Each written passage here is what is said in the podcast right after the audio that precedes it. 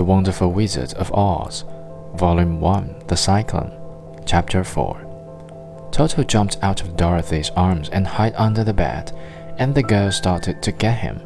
Aunt Em, badly frightened, threw open the trap door in the floor and climbed down the ladder into the small dark hole. Dorothy caught Toto at last and started to follow her aunt. When she was halfway across the room, there came a great shriek from the wind, and the house shook so hard that she lost her footing and sat down suddenly upon the floor. Then a strange thing happened. The house whirled around two or three times and rose slowly through the air. Dorothy felt as if she were going up in a balloon. The north and south winds met where the house stood and made it the exact center of the cyclone.